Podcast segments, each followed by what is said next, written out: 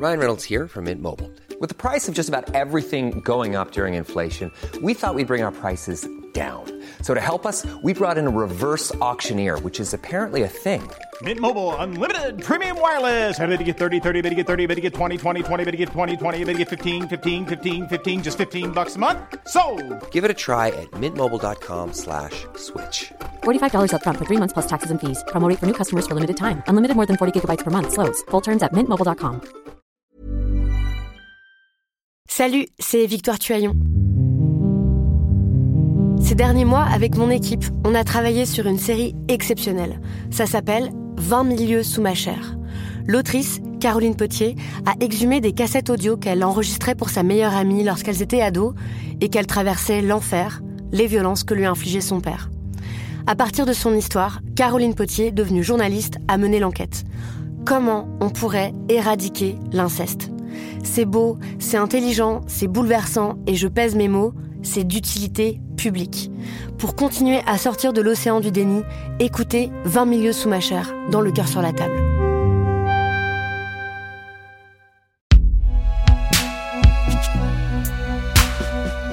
Imaginé par Binge Audio.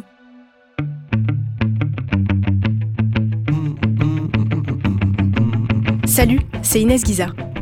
Les innombrables combats de coq entre les pays depuis le début de la crise sanitaire ne vous auront peut-être pas échappé. Il y a eu par exemple la bataille pour se faire livrer un maximum de masques et même des vols de cargaison entre États. Mais un an après, les relations internationales semblent se réchauffer.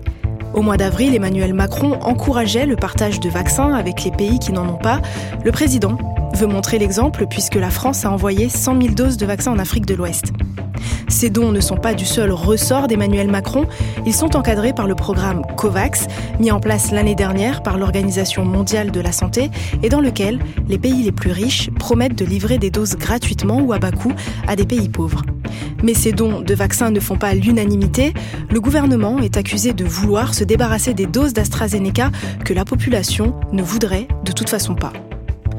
D'autres sont plus nuancés. Certaines ONG réclament la levée des brevets sur le vaccin Covid-19 permettant à tous les laboratoires d'en produire. Beaucoup de points de crispation autour de ces dons et c'est pour ça qu'on s'est demandé si les États pouvaient réellement être généreux en période de pandémie. Bienvenue dans Programme B.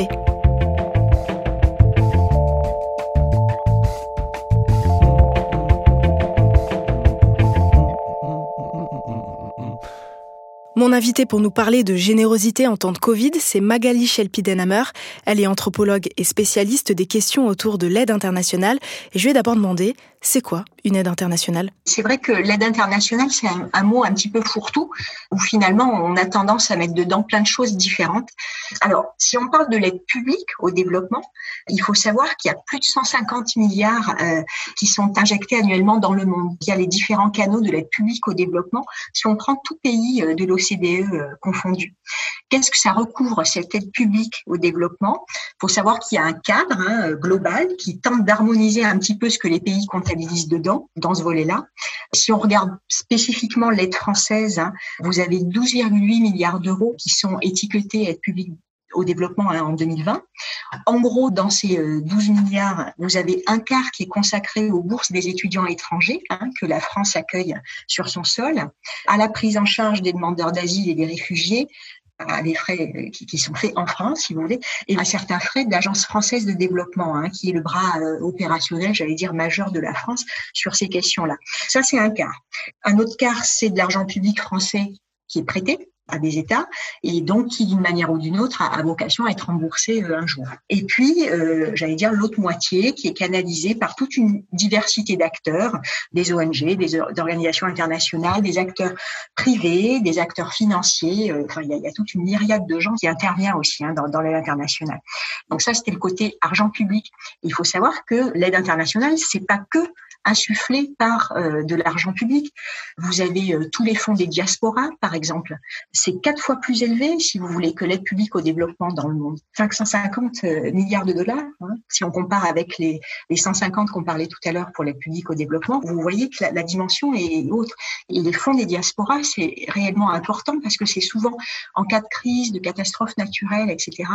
Les diasporas sont fortement sollicités par leur communauté d'origine aussi. Donc ça, ça, ce sont des flux qui sont très important pour l'aide hein, internationale. Euh, les investissements directs étrangers aussi, hein, c'est une forme, c'est dans le secteur privé, mais bon, ça fait de l'emploi, ça fait un, certain nombre d'effets bénéfiques. Il y a aussi des effets négatifs, bien entendu, mais il y a aussi un certain nombre d'effets bénéfiques qui contribuent au développement euh, des pays. Ça aussi, c'est à peu près de l'ordre de la contribution des diasporas. Donc, vous voyez que l'aide publique au développement, c'est qu'une petite partie finalement de tous les autres euh, processus d'aide qu'il y a dans l'aide internationale.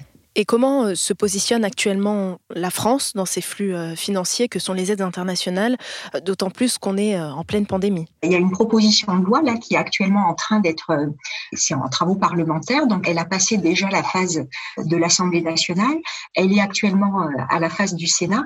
C'est la loi relative à la solidarité internationale et à la lutte contre les inégalités mondiales. Et si vous voulez, Là, on est dans un contexte de crise pandémique, donc il y a quand même un, certain repli des États, euh, j'allais dire, et on ne va pas forcément euh, dépenser euh, autant que les autres années. C'est des questions budgétaires, des arbitrages qui sont faits, etc. En revanche, au, niveau de la France, si vous voulez, on est un petit peu à contre-courant de, ce qui se passe depuis dix ans. Finalement, on voit que l'aide au développement a un petit peu reculé dans les pays européens notamment. En France, et ça a été un axe de cette loi, même si on est encore loin de l'objectif des 0,7%, on tend, si vous voulez, à, à l'augmenter. Et l'Angleterre, par exemple, cette année, elle passe de 0,7 à 0,5 L'Allemagne, elle est aussi plutôt sur une logique de recul. Et si vous voulez, il n'y a aucun pays qui dit là maintenant j'augmente l'aide au développement. En pourcentage du PIB, si vous voulez, la, France l'augmente. Donc ça, c'est quand même un petit peu à contre-courant euh, du mouvement, j'allais dire général, qui fait que ben, parce que justement il y a eu cette pandémie, il y a un repli. Hein, je veux dire, il y a un repli notable bien évidemment des pays. Et donc euh, Là, on est un peu à contre-courant et plutôt dans une vision un petit peu plutôt positive des, choses.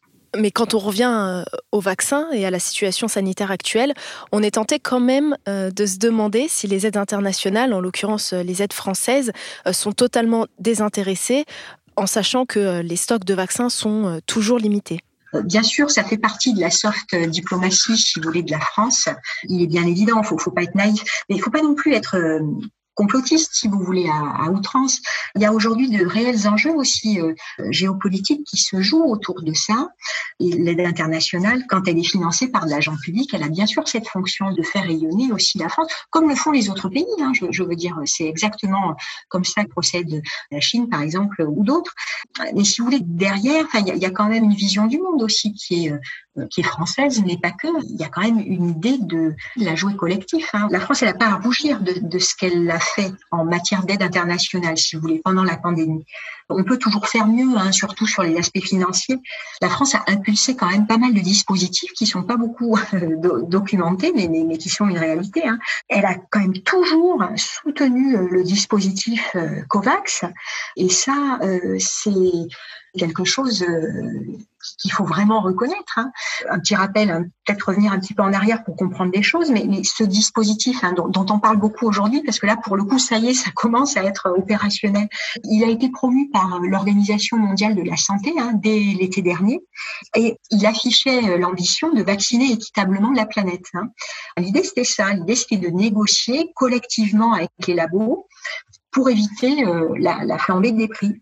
Et vous voyez que pas quelques mois plus tard, euh, si, on, si on se met en, janvier, là, où la France a commencé à vacciner, enfin, on voit que la large majorité, une fois que le vaccin a été prêt, si vous voulez, la large majorité euh, des rares doses qui étaient disponibles avaient déjà été préachetées euh, par les quelques pays euh, qui pouvaient se le permettre, hein, à, des prix aussi très très différents. Hein. Le dispositif COVAX, il faut comprendre que l'idée était très bonne, mais qu'en période de crise, en fait, euh, chacun a joué solo, si vous voulez. Hein. Mais je crois qu'il faut pas se tromper. Si la, la France et l'Europe sont à la traîne aujourd'hui, c'est parce qu'elles ont essayé de jouer collectif, et, et, ça n'a pas marché face à l'angoisse des opinions publiques si vous voulez. Hein.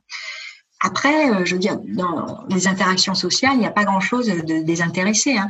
Je crois qu'il faut relire euh, Marcel Mauss. Je ne sais pas si vous connaissez les l'essai sur le don, mais euh, je veux dire, à la base hein, des relations sociales, c'est vraiment ce triptyque-là donner, recevoir, rendre. Ce n'est pas forcément, bien sûr, équitable hein, en valeur ou en forme, mais ce qui est consciemment recherché, c'est vraiment, c'est vraiment ça, qui est consciemment et inconsciemment recherché dans, dans toute relation sociale. C'est une espèce de, ouais, on cherche une forme de win-win, si vous voulez peu importe, mais on cherche, on cherche une forme d'arrangement qui, qui, convienne, qui convienne aux deux parties. Quoi.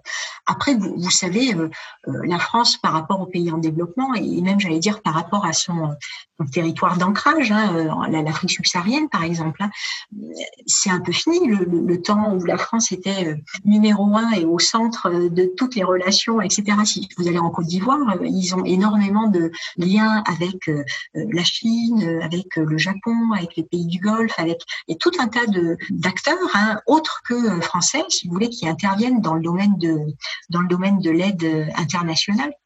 La, France n'est plus centrale dans ces pays. Je pense que c'est peut-être quelque chose qu'on a du mal à, à, comprendre, à entendre, parce qu'on a toujours l'impression que c'est la France-Afrique partout, etc. Mais il faut bien comprendre que sur le plan des relations internationales, voilà, il y a d'autres acteurs et on joue avec les autres acteurs.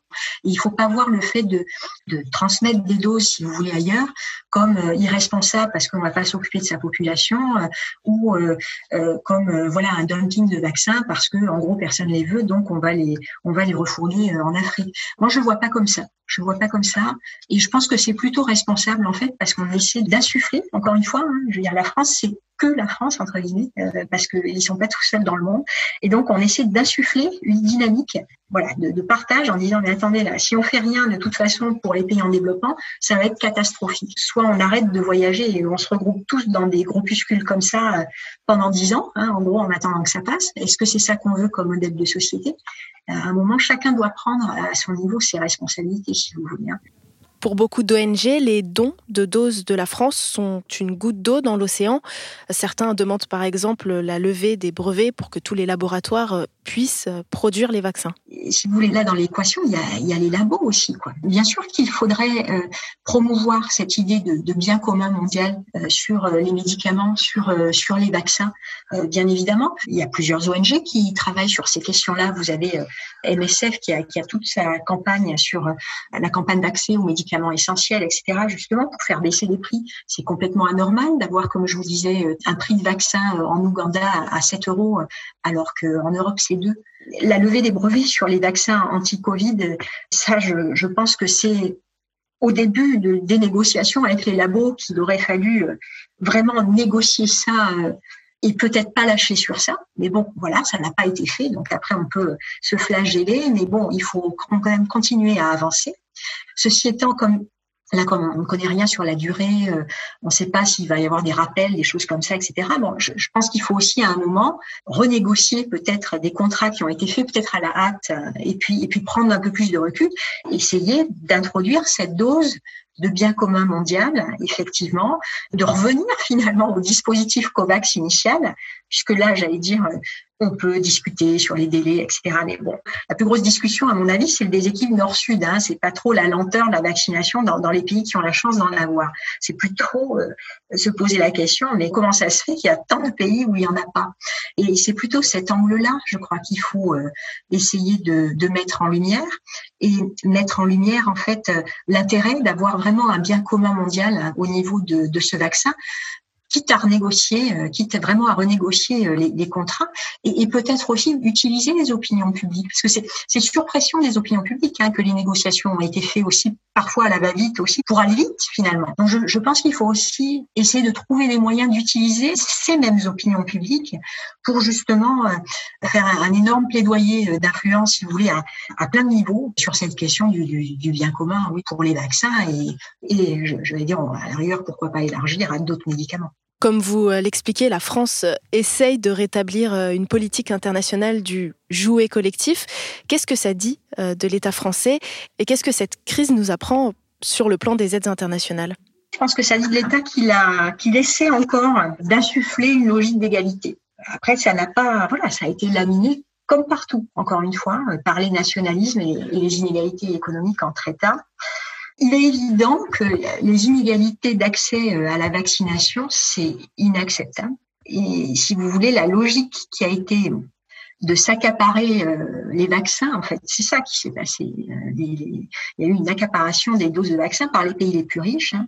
Le choix, si vous voulez, des pays, alors je vais pas dire pays pauvres parce que c'est connoté, mais les pays en développement, ça a été quoi leur choix? Mais leur choix, ça a été finalement de, de contractualiser directement avec des labos et très concrètement hein, d'accepter d'être euh, des cobayes en, échange d'accès à des doses vaccinales. Hein. C'est comme ça hein, aussi que ça s'est fait. Il y a vraiment une géopolitique des vaccins, donc il y avait un enjeu pour le trouver très vite, donc il fallait aussi euh, le tester très vite. On a parlé beaucoup des vaccins euh, développés par les pays occidentaux, mais il y a aussi des vaccins développés par l'Inde, par la Chine, par la Russie. Donc, tous ces acteurs-là aussi ont, fait leur marché, j'allais dire, dans les pays, et ça a donné lieu vu qu'il n'y avait pas le COVAX, puisque tout le monde l'a joué solo, ça a donné lieu vraiment à des contractualisations, du coup, en direct, de pays à pays. Et donc, je vous dis, avec des aberrations, je veux dire. La dose de AstraZeneca en, en Ouganda, c'est 7 euros. En Europe, c'est 2 euros. Il y a une incohérence là-dedans. Vous voyez bien qu'il y a une incohérence. Donc ça, c'est vraiment un, camouflet cinglant hein, à la notion de, bien commun mondial. Hein. Cette pandémie, ce qu'elle a montré, c'est que le prix de la vie, euh, c'est pas équivalent selon la nationalité et le lieu de résidence. Quoi. Et c'est une inégalité de fond et ça marque un petit peu, euh, si vous voulez, l'échec du collectif. Bon, le dispositif COVAX démarre d'une manière opérationnelle, donc on va voir, on va voir ce que ça donne. Mais il faut pas se tromper aussi. Hein. Il démarre aussi euh, très tardivement par rapport à d'autres initiatives d'acteurs peut-être euh, non occidentaux. Le rôle français, en tout cas, euh, par rapport au dispositif COVAX, franchement, il a toujours été euh, en soutien à ce dispositif, un soutien affiché, au moins en parole, j'allais dire. En finance, on soutient un peu, un peu mais pas trop. Hein, c'est toujours le, mais c'est toujours ce, dosage qui est compliqué aussi à avoir. Quand vous avez le, le, ciel qui vous tombe sur la tête dans votre territoire, en fait, quel est le dosage? Et c'est pas une question facile. C'est une question facile pour personne parce que rien n'est élastique. Vous n'avez pas des enveloppes financières qui sont élastiques. Donc là, c'est vrai qu'il y a eu un, un flux d'aide très important hein, pour soutenir les activités euh, économiques et puis euh, les, personnes en, détresse sociale aussi. Il y a, eu beaucoup d'argent euh, injecté sur ça. Donc voilà, quel est le dosage? Quel dosage que vous pouvez vous permettre de mettre à l'international quand c'est le chaos complet chez vous, hein, en fait? Et ce n'est pas une question facile.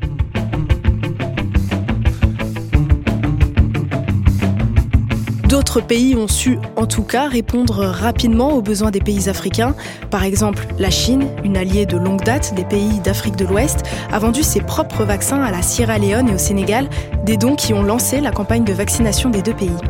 Merci à Magali Shelpi-Denhammer pour ses réponses. Programme B, c'est un podcast de Binge Audio préparé par Lauren Bess et réalisé par Mathieu Thévenon.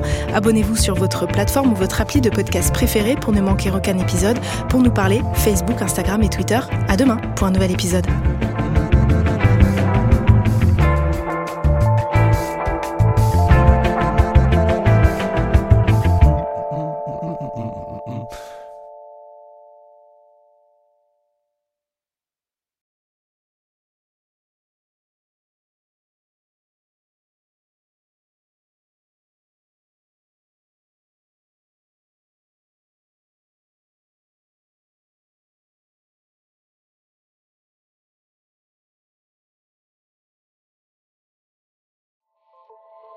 Salut, c'est Sinamir du podcast L'Affaire. En 2016, je suis monté sur un bateau de sauvetage en Méditerranée et ce que j'y ai vu n'a pas changé. En tout, depuis 10 ans, on compte même près de 30 000 morts sur cette mer. Alors dans le naufrage, notre nouvelle enquête, j'ai voulu raconter un cas concret. Comment 130 personnes sont mortes en 2021 à la frontière de l'Europe, malgré des dizaines d'appels de détresse. Qui n'a pas pu les sauver? Pourquoi? Qui étaient ces disparus? Et surtout, comment on en est arrivé à ne plus parler de 130 personnes qui meurent le même jour sur un bateau au milieu de la Méditerranée? Le naufrage, c'est la nouvelle série du podcast L'affaire de Paradiso Média. Une enquête que vous pouvez retrouver gratuitement chaque semaine à partir du 27 mars 2024 sur toutes les applications de podcast.